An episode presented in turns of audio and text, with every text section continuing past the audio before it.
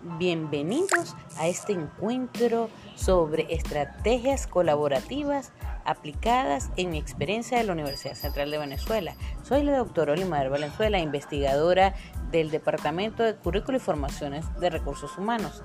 Les voy a contar cómo fue mi experiencia en este semestre en pandemia para enseñar a mis estudiantes de diseño y desarrollo instruccional estrategias colaborativas para el logro de su aprendizaje.